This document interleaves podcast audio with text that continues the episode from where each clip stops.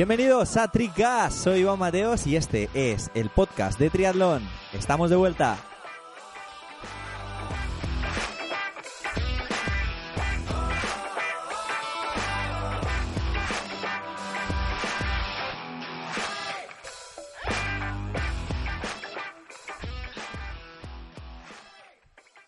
Bueno, y para el que no le conozca, Antonio Esteban es el encargado de la actualidad en este programa. Antonio, ¿qué tal? ¿Cómo estás? Iván, muy bien. Eh, una alegría volver a oírte. Ya hacía mucho tiempo, pero ha sido por algo positivo porque estáis triunfando ¿no? con este grupo de los atacados. Sí. Me alegro muchísimo por vosotros. Y, y, bueno, y también una alegría por retomar este, pro, este programa, porque la verdad que se echaba de menos. Uh -huh. Claro, eh, lo que tú dices, eh, Antonio, ha sido todo por una buena causa. He estado claro. felizmente ocupado y nada, la verdad es que, eh, bueno, este es un programa que lo hacemos más desde el cariño y desde la afición que desde el trabajo, pues, porque no, pues, no nos supone un, un trabajo, ¿no? Pues la, ver, esto, la verdad que sí, y bueno, y se agradece que, que la gente te haya dado comentarios positivos pero evidentemente lo primero es el trabajo, que es de lo que tú vives, y la alegría esta. Ahora voy a ser que te pregunte si, si vosotros esperabais el éxito que, que estáis teniendo. Pues bueno, eso nunca se espera, pero, pero bueno, se trabaja para, para conseguirlo, ¿no? Y mira, hoy todo el que quiera se puede acercar por Valdebebas. Vamos a estar en el Coca-Cola Music Experience tocando con un montón de bandas y la verdad que pues eh, encantados, ¿no? Tocar en un recinto para 60.000 personas, está todo vendido, o sea que va a ser va a ser increíble, la verdad. Pues me alegro y bueno, a ver si si algún alguno de los que nos escucha está ahí en el concierto. Uh -huh. Espero que sí. Y nada, Antonio, pues yo creo que este año lo que toca es un poco eh, repasar, porque no hemos tenido temporada claro. eh, de Tricast en, en, este año, pero, pero si te parece vamos a hacer un resumen de lo que ha sido el año, sobre todo estas últimas semanas, que es donde se ha concentrado claro. todas las finales y claro. también un poco preparar y dar algún ¿no? a dar alguna sorpresita ah, sí. para lo que va a ser el mundial de Hawái para el mundial de Hawái y lo que tú dices eh, ha sido un año largo de momento eh, pero claro la, eh, todo se ha concentrado en dos grandes campeonatos de yo como siempre digo hay tres grandes campeonatos no que son eh, el mundo de la ITU por supuesto que este es a ocho pruebas ha sido este año eh, el campeonato del mundo de Ironman 70.3 y el campeonato del mundo de Ironman, ¿no? Entonces, en estas dos últimas semanas ha, ha sido la gran final de la en Lausanne y el, el mundial de Ironman 70.3 en Niza, con representación española en, en, los dos y, bueno, como quieras, empezamos si quieres. Uh -huh por orden cronológico, el, el, más antiguo. Vale, pues si te parece, vamos a irnos a Lausanne. Este año hemos tenido todas las finales cerquita, ¿no? De, de casa, no tan lejos. Incluso sí. ha podido propiciar que alguien se fuese, ¿no? A verlo eh, como espectador.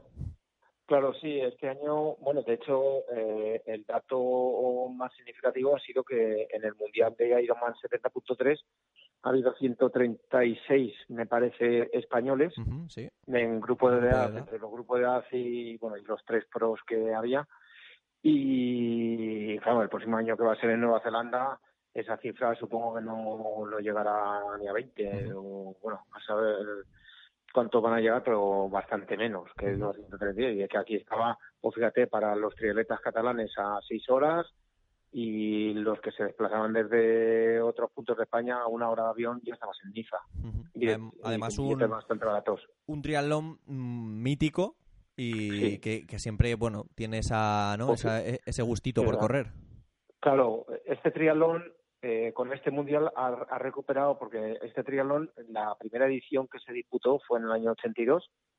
Eh, ya se empezó a llamar Campeonato del Mundo oficioso porque no había federaciones eh, yo me acuerdo que lo corrí, la primera vez que lo corrí fue en el año 92, luego corrí dos campeonatos del mundo oficiales situ eh, con la selección que fue en el año 94 y en el año 97, eh, y luego ya lo cogió Ironman, ¿no? Es decir, que, que lleva mucha solera uh -huh. este triatlón y es algo mítico. Pero bueno, eh, habla, hablando de lo que ha sido Lausanne, la, la gran final, pues bueno, se llegaron las cosas bastante claras, ¿no?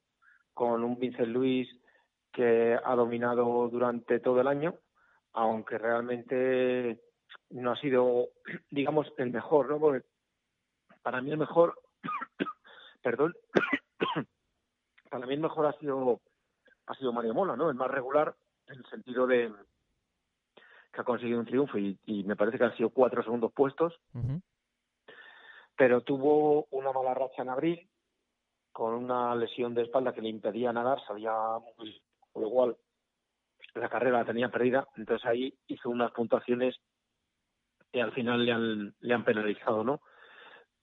Perdón. Y, y bueno, al final el Mundial se lo ha llevado Vincent Luis, pero se lo ha llevado prácticamente por, bueno, por muy poco, por menos de menos de 100 puntos, ¿no? Y la gran final dominada por Christian Blumenfeld. Que fue el ganador de, de la misma. La verdad que se, que se le podía esperar como uno de los, de los vencedores, porque en teoría, entre comillas, el circuito era duro y se podía esperar que se escapara y, ganara, pero fue eh, una bici, bueno, como ha venido siendo prácticamente todo este mundial, una bici de verano azul, eh, en la que se han bajado 23 personas a correr juntos y les ha ganado a todos corriendo, e inclusive a Mario Mora, con lo cual esa ha sido, por un lado, la, la sorpresa ¿no? de la gran final. Y mm, Mario Mola hizo una muy buena carrera que finalizó segundo. Y pero no le fue suficiente porque fue todo el rato fue con Vincent Luis. Y fíjate que al final eh, a, punto estuvo Vincent Luis de perder el mundial porque se empezó a venir abajo. Y, bueno le pasó al Arza le pasó Gustav Iden y al final acabó quinto es decir que como Mola acabó segundo pues bueno con un quinto aunque Mola hubiera ganado le valía. Pero luego ya por detrás entraron Noia y otro otro noruego. Y pero bueno le, podía haber costado el eso. Pero bueno yo creo que lo, una vez que se quedó de mola que iban los dos segundo tercero yo creo que ya controló muy bien la situación y, bueno y salvó los moldes bueno eh, Antonio mm, decir también que, que bueno es el primer mundial que en muchos años no no se viene para España pero pero que también quizá apetecía un poco que, el Mundial no fuera, no, no, estuviese casi decidido, ¿no? En la gran final y que tuviese por lo menos eh, algo de aliciente, ¿no? Esa última prueba para, para ver quién se lo lleva, ¿no? A ver, tenía alicientes, pero tenía mucho menos alicientes de otras ocasiones, porque dice Luis, la ventaja que tenía, tener en cuenta que Mola, que era su, su siguiente rival, ¿no? Que llegaba, que si ganaba Mola y Vince Luis hacía quinto, pues bueno, pues todavía Vince Luis se llevaba al Mundial, tenía que hacer sexto, ¿no? Entonces, pues en ese sentido, pero lo que pasa es que este ha sido un Mundial muy raro, porque mm, prácticamente hasta las primeras cuatro pruebas nadie repetía en el podio, ni siquiera la victoria, ha habido muchos triunfadores, y entonces todo eso, pues ha, sido yo creo que el Mundial más, más raro de, y, y más abierto en ese sentido de la historia, ¿no?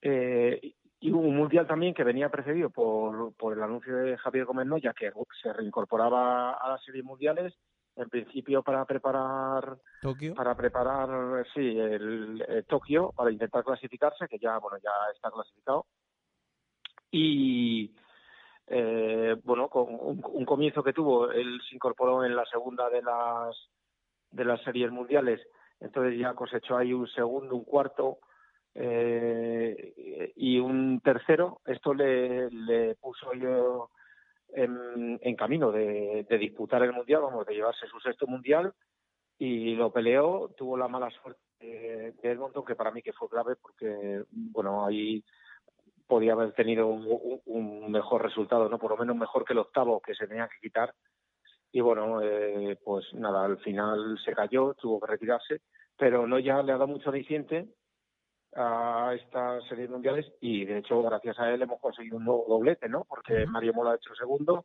Gómez ya tercero, también Fernando Garza ha conseguido un grandísimo resultado con, con ese cuarto puesto, con lo cual España ha dominado el mundial, mm, vamos, eh, sobradamente. Mm. Sí, lástima, lástima perder el mundial, salvo el primer puesto que, que, llevábamos muchos años eh, teniéndolo no en la mano. Sí.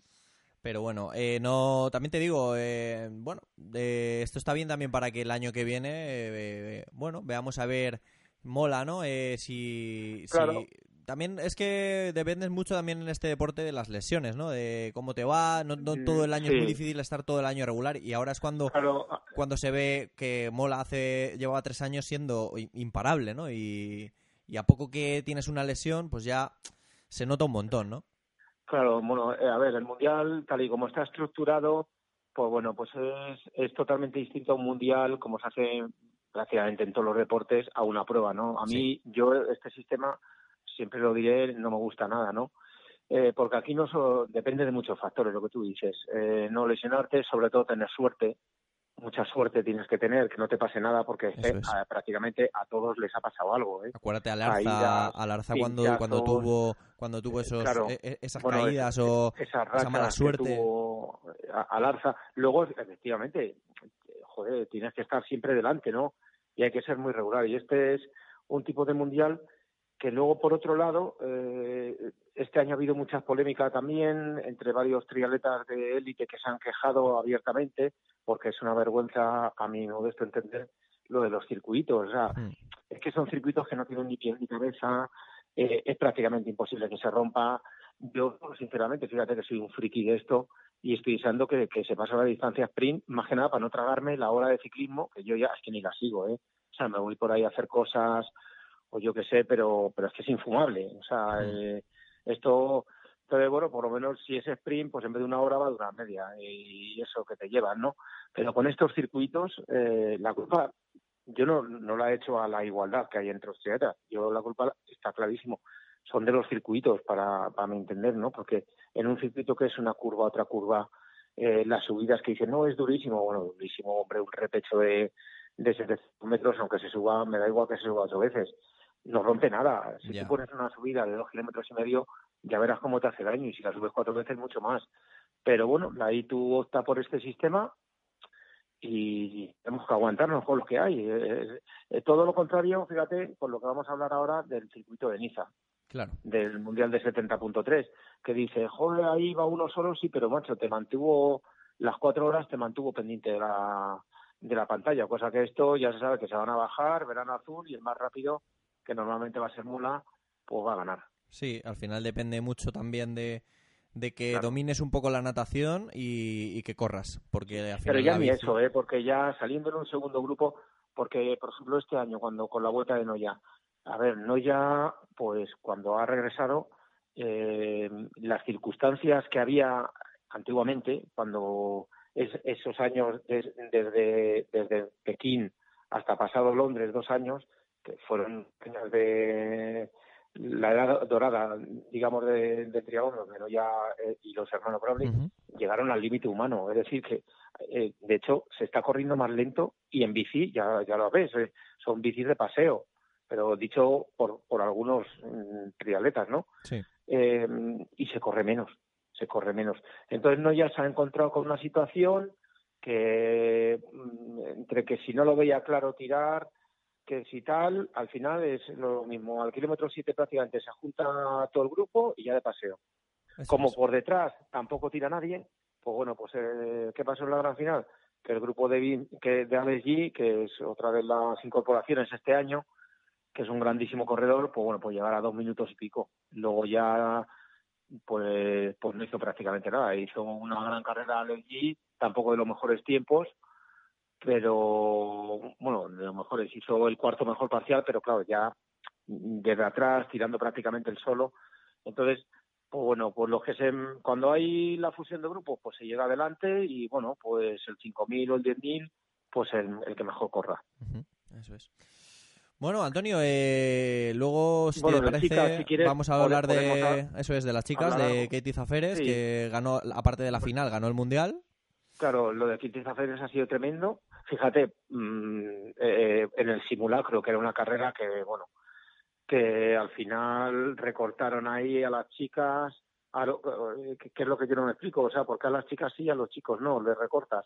Entonces la carrera ya mm, quedó totalmente desfigurada, porque claro, recortaron, recortaron rotación, mm, si mal no recuerdo, a la mitad, pero claro, mantuvieron, o sea, no, la natación la dejaron, dejaron el ciclismo, pero eh, pero la, carrera a pie se, bueno, se recortó a la mitad, ¿no?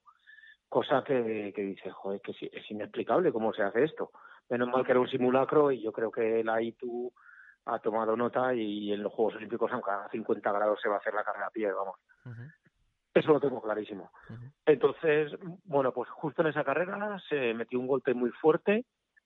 Era dos semanas antes de Lausanne, pero bueno, ha podido recuperarse y ha ganado la gran final y ha dominado las series mundiales como ha querido. Ha sido, pues bueno, pues como lo dominaba Flora Duffy hace dos años, que por cierto Flora Duffy regresó en la gran final, pero ya no es la misma, ya no es la misma que era. Eh, y, pero bueno, yo eso lo tenía claro, ¿eh? que cuando llegara no iba a ser la misma. Como lo dominó eh, Jorgensen hace tres, entonces, pues bueno, pues Kitty Zafares igual, eh, o sea, ha sido tremendo cómo ha dominado el Mundial. Ten en cuenta que de las seis pruebas que puntuaban, ha tenido cinco triunfos y un segundo puesto. Eso es y bueno, y también, todo. Y, también, pues es un poco dándole dándole relevo ¿no? a Flora Duffy, que, como tú bien has dicho, no, no parece la misma ¿no? a su vuelta. No, no, yo creo que no será la misma. eh, yo es lo que creo, ¿eh? pero bueno, esto el tiempo lo dirá. Igual me equivoco. Y luego, en cuanto a las españolas, pues bueno, eh, la mejor posicionada ha sido Miriam Casillas en el puesto 37 del Mundial, luego Carolina Rutier la, la 42 y, y poco más, Sara Pérez la 50. eh, con lo cual, bueno, las chicas están luchando por, por lo que es la clasificación olímpica, entonces ahí como, como es más fácil puntuar en las Copas del Mundo, muchas están decantando más por las Copas del Mundo eh, con lo cual, claro, en, en, este en este mundial prácticamente han pasado de disputarlo, ¿no? Porque eh, Miriam Casillas, por ejemplo, eh, Miriam Casillas, que es la, primera, pues tiene cuatro resultados de los seis posibles. Luego Rutier tiene cinco y Sara Pérez cuatro. Es decir, que, que han pasado de, disputar el mundial. sí. Entonces se han dedicado más a las esto, pero bueno, la buena, la buena noticia es que para el, ranking olímpico actualmente tenemos dos triatletas que están clasificadas. No significa que vayan a ser las dos que, vayan, a, los Juegos Olímpicos, pero, por lo menos, porque ahora, eh, bueno, la, la, ITU con esto de la inclusión del relevo visto en los Juegos Olímpicos eh, lo, ha dejado complicadísimo. Complicadísimo porque para que vayan tres por país, me refiero, porque tienes que estar las tres triatletas dentro de las 30 primeras del ranking olímpico. Y eso solo lo cumplen pues Inglaterra, o sea, United Kingdom, eh, Estados Unidos y para de contar.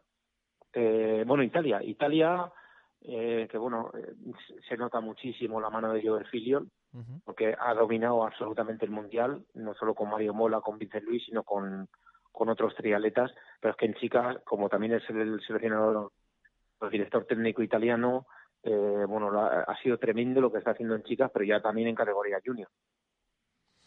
Yo el filial que, que, bueno, que ese grupo de entrenamiento que, que lleva con, con Noya, eh, perdón, con Noya, con Mola, con... que, Vincent Luis, los dos primeros, luego Pierre Wistel, luego tiene al otro también a Martin Estaba Manriel, me parece. no, Schumann, eh, no. A Martin Manriel, a, a Jelle Jens, es decir, que todos han ganado eh, prácticamente, menos Martin Manriel, pero que ha hecho quinto del Mundial, eh, han ganado una, una prueba de la VTS, es decir, que, que el dominio es tremendo lo de... Sí, bueno, y, no solo este año, sino que lleva unos años siendo... Sí, sí, lleva unos años, pero este año se ha salido el mapa. Ya. El, el grupo este. Luego hay que decir que, Miriam Casillas está en el límite, ahora mismo está en la 30 del ranking olímpico, está en el límite de, conseguir su pase eh, o no. Eh, es decir, Nicolás Piric, pues fíjate que tiene, eh, Miriam Casillas, para que te hagas una idea, tiene 12 resultados por 6 de Nicolás Piric en el momento que ni pueda decir, que dudo mucho que ya corra algunas, una Copa del Mundo o algo, pero nada que corra una Copa del Mundo ya la ha pasado. Y mm. se quedaría sin ser legible este año, porque está para el criterio que ha puesto la FETI es que tienes que estar a final de año dentro de las 30 primeras del ranking olímpico. Ahora mismo está eh, al límite, al límite. Entonces, bueno, vamos a ver. Miedo me da también una, una noruega que hay ahí. Bueno, no sé. Esto vamos a tener que ver. Y bueno, para finalizar con la ITU, si quieres, los resultados, grandísimas medallas que ha habido en las categorías menores mm, sí.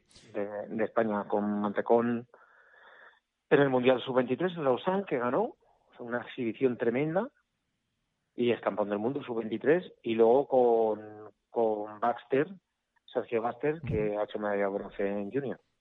Sí, que bueno, eh, dan un poquito de esperanza, ¿no? Al relevo de los mayores, ¿no? En las series mundiales y a ir metiéndoles poquito a poco, como bueno, siempre hemos hablado de los de los más jóvenes que no vienen no vienen nada mal, ¿no, Antonio? Claro, no, ahí, hombre, se ve eh, bueno, Mantecón ya ha tenido alguna oportunidad en la serie mundial, de la verdad es que ahora tenéis mala suerte y una caída le privó de finalizar una y tal, pero bueno, ahí ha estado. Y luego Sergio Baster, que ahora se va para Inglaterra. Eh, este chico tiene la doble nacionalidad, ¿no? La nacionalidad española y la inglesa. Sí y, se va a Inglaterra, a Leeds, donde está el grupo de la Federación Británica, a, entrenar, sí, de los Brownlee y toda esta gente. Entonces, bueno, pues veremos a ver su progresión en el futuro.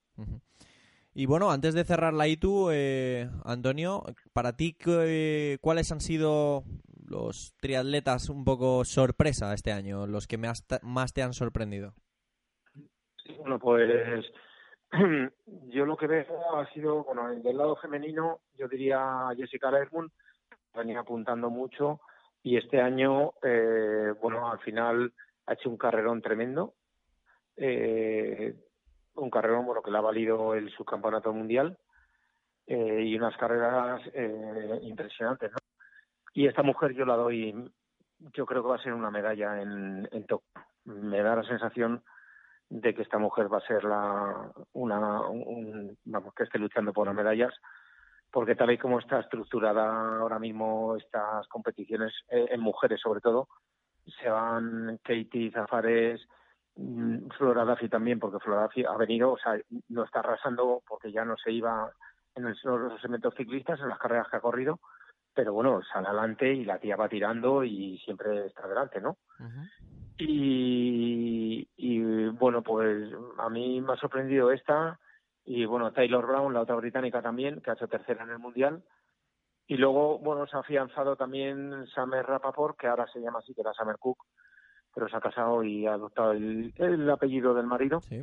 Y bueno, se le ve que bueno, que ya no se va quedando tanto en el segmento ciclista, pero todavía en el momento que haya una curva, sí, sí le queda un poco de afinar las curvas. Esto es lo que más me ha sorprendido en, en chicas.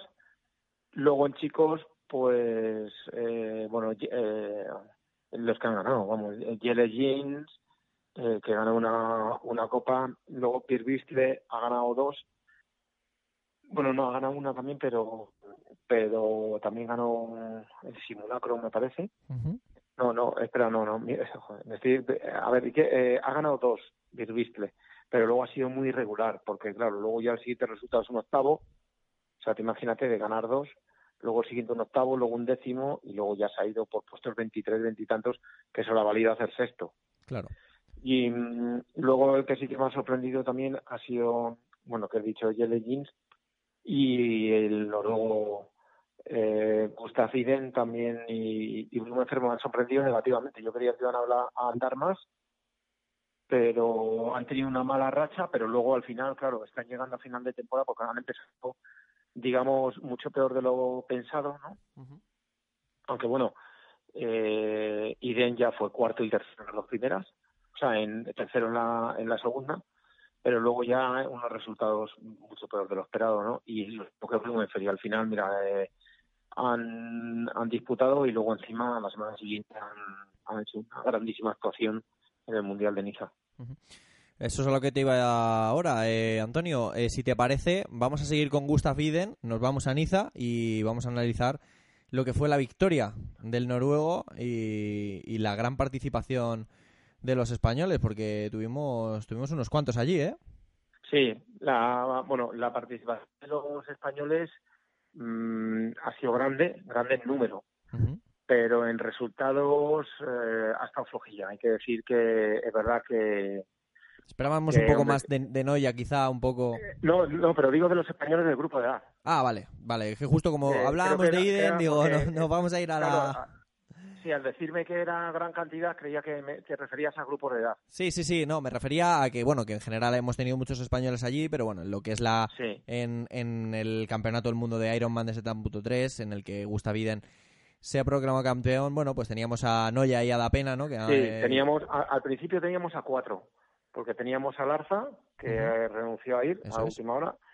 Después teníamos a Vicente Hernández, que bueno, que está teniendo un, muy mal año en el sentido de que lleva lesionado bastante tiempo. Y luego a los dos que has citado, ¿no? Eh, bueno, era un circuito muy duro. A ver, todos esperábamos que no ya estuviera luchando por las medallas. Al final se tuvo que conformar con un séptimo puesto, que ojo, ¿eh? que es un puestazo. Pero claro, si las pretensiones que teníamos todos. Eh, yo creo, él también, porque él ha dicho que, que bueno, que no, no, estaba contento con el resultado. Mínimo esperábamos un, como mínimo un quinto puesto. Sí, sí, eh, un quinto como, como, como mal menor un cuarto. Eso es. Pero viene verdad que, que, joder, que la gente anda, o sea, que es que, que la gente anda y anda muchísimo, la gente. Y luego estas nuevas generaciones que están viniendo, que, que andan es tremendo lo que andan, ¿no? Entonces, bueno, la carrera era muy dura. Yo, de todas formas, en todos los pronósticos que hice, pese a que acerté bastante, eh, los hice mal, porque yo me creía, yo estaba convencido de que el puerto era, era el que se subía en el Ironman. Eh, con lo cual, claro, yo calculaba que en la bajada les iba, eh, iban a caer muchísimo más tiempo, porque el, puerto del Ironman es una bajada de pedales de poder dejar de dar pedales en un momento puntual, pero es de dar pedales y ahí las diferencias hubieran sido abismales. Mm, como la bajada de este puerto era muy técnica, bajabas prácticamente tenías que ir frenando curva contra curva, luego muchos conos en algunos lados, pues bueno, las diferencias al final no fueron tan grandes, ¿no? Pero mm, eh, como estaba previsto, y luego, claro, tampoco contaba con, con la ratonera, que yo la verdad que me sorprendió bastante a nivel negativo de los primeros 10 mm, kilómetros y los últimos 10, lo que pasa que, bueno, los últimos 10, como venía la, la cosa ya un poco orientada. No, tanto, pero claro, era imposible pasar los primeros 10 kilómetros era un tren, un tren que era imposible pasar porque era un carril con los ambos lados y era imposible pasar, ¿no? Luego rotondas, giros, eh, aunque, aunque al principio era una recta, hasta pasado el aeropuerto, y era, claro, ahí, por, por mucho que tirara, como estuvo tirando Canut, y pues era imposible irse. Entonces, claro, a la base del primer repecho, pues llegaron, pues eso, 18, 18 personas, porque hay que decir que, bueno, nadando yo Berger empezó a tirar, no rompió el grupo tanto como se esperaba, porque salieron 18 y, bueno, llegaron a, a pie de puerto, ¿no? Y luego en el puerto ya eh, Alistar Brown impuso su ley, se fue solo, por o no, y lo que nadie esperaba es la pasada que le dio eh, Rudolf Bomber, eh, un interior tremendo eh, en la bajada, ¿no? Que se Rudolf Bomber que cogió a Gustav Fiden, Gustav Fiden tuvo un problema al inicio del puerto, porque si no se hubiera ido con Alistar Brownlee, que se le salió la cadena, tuvo que, que bajarse, entonces ya luego remontar ahí a 18 personas y todo esto, pues bueno, lleva un tiempo y al final le cogió, bueno, eh, coronó segundo y ya con Bombers se fueron los tres. Que Gustav Fiden no llevaba bici cabra, ¿no? Llevaba sí, llevaba de ruta. De, ruta, ¿no? Y pero lo que pasa es que llevaba una posición muy aerodinámica, luego llevaba un cuadro aero, decir que, bueno, entonces se fueron los tres, llegaron ya con la carrera sentenciada porque son tres muy buenos corredores, que Gustav Fiden eh, era uno de los, yo de los cinco favoritos que tenía, él era uno de ellos, aunque quizás el que menos, ¿no? Sí, porque Antonio, eh, decir que, que, la participación de este Ironman, cuidado con los nombres, que estaba Kinley, que estaba Blumenfeld, que estaba Alistair Brownlee. Eh, ha sido brutal. Vara o está, o sea, cuidado que, que salvo Frodeno. salvo Frodeno, yo creo que estaban todos. Todos, y encima con los refuerzos de la distancia de la ITU, ¿no? Que eran, en este caso eran Gómez Noya, inclusive Alistar Brownlee, porque aunque esté preparando Kona, eh, hay que recordar que ha sido campeón de Europa este año, O sea, que ya ganó una Copa del Mundo de la ITU, con lo cual eh, y luego los dos noruegos. Eh, había un, una. Y bueno, y Ben Caroté también. Eso es. Es decir, había una participación también de la ITU, con lo cual el, bueno, el nivel era tremendo, ¿no? Que tú ves, tú ves el cartel y dices, por lo menos te apetece verlo. Claro, claro. Y sobre todo una carrera que ves que pasan cosas, no como en la ITU, ¿sabes? Eso es. Y luego, bueno, pues corriendo, pues Gustav este Gustav el año pasado, el año del récord, que fue ahí en Emiratos Árabes, me parece, que hizo un carrerón. Hmm. Hizo un carrerón y, y, vamos, se quedó a 20 segundos de, de Blumenfeld, con lo cual era un grandísimo favorito. Y sabe que el que sorprendió negativamente porque no pudo estar con ellos en bici fue Blumenfeld, precisamente. Y luego Sebastián Kilde lo tenía muy complicado, pero ha demostrado que para Kona, ojo con este hombre, porque ten en cuenta que perdió muchísimo nadando, mucho más de lo esperado. Es decir, yo te podía garantizar que perdió más de lo que va a perder en Kona. Eh, cuatro, eh, sí, eh, tres minutos y en la transición luego también perdió algo más.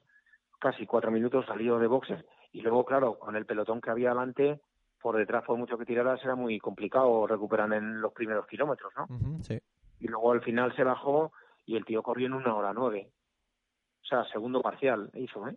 Ya. Ojo. Cuidado con él porque porque lo que te lo que es lo que dices, Kona está a la vuelta de la esquina y, al final esto lo pues ha servido como preparación. Aquí que vayan a correr a Kona, pues estaban prácticamente de los top 15, pues estaban Starikovic, que a mí también, para mí hizo una muy buena carrera eh, Starikovic, ¿eh? Ten en cuenta que el circuito no le iba porque era subida, pero hizo uno de los mejores, un muy buen parcial también. Eh, y luego eh, corrió en 1.16, que este tío se va a bajar adelante en Kona. Después eh, corrió, eh, ¿quién más corrió? Eh, me parece, Bradley Weiss, que hizo noveno, Mararo Nut, Sebastián Kilde y Alistair Brownlee. Es decir, que en Kona, ojo, ¿eh? lo que va a pasar.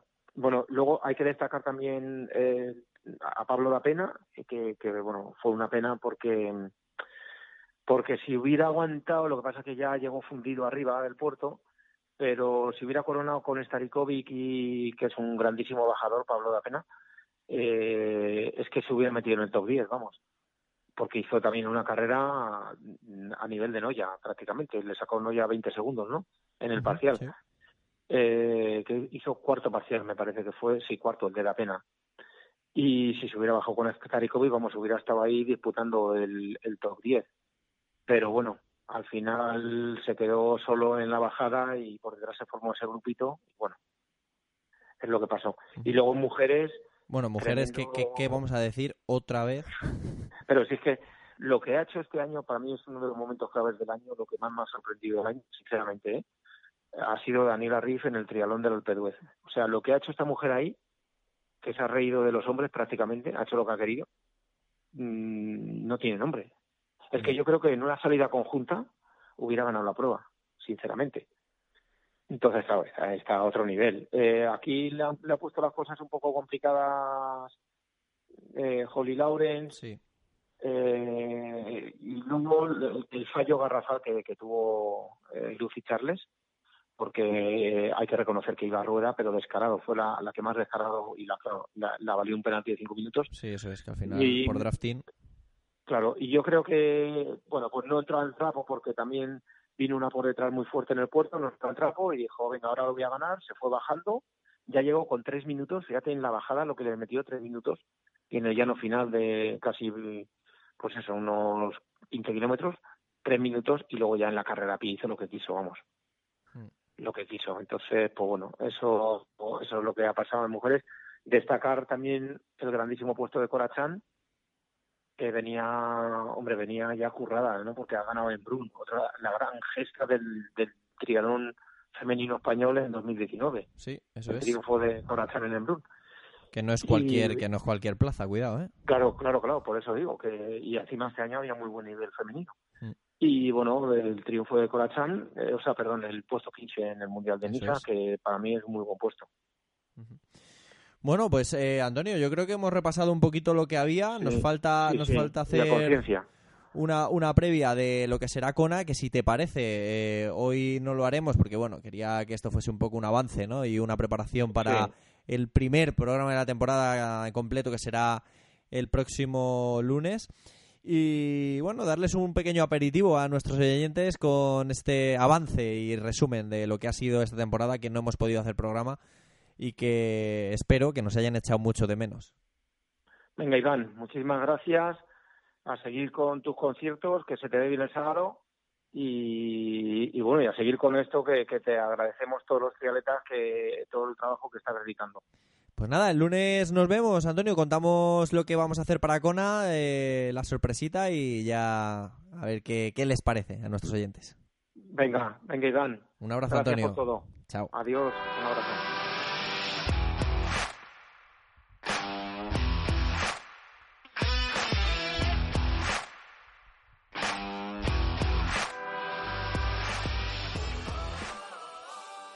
Gracias por estar ahí un día más. Eh, me despido. Eh, soy Iván Mateos y este es tu podcast de triatlón que está aquí de nuevo y que esperemos que siga por mucho tiempo más. Como siempre os digo, estamos en las redes sociales, en la cuenta de Twitter, arroba tricast, barra baja podcast y en la cuenta de gmail tricast.podcast arroba gmail.com donde podéis enviarnos lo que queráis. Darle las gracias desde aquí, como siempre, al encargado de la actualidad, Antonio Esteban. Este año tengo preparadas muchas nuevas cosas para este podcast, tengo muchas ideas, me apetece un montón hacerlo después de tanto tiempo ausente. Y nada, el lunes tendremos programa, eh, un programa mucho más completo, ¿vale? Esto era un avance para, para, para todos aquellos rezagados que todavía no saben que volvemos. Pues ya, ya lo saben, eh, os hemos dado una pildorita, pero el programa real eh, será este lunes y a partir de ahora intentaremos que sea todos los lunes. Sin más, me despido y, nada, un saludo.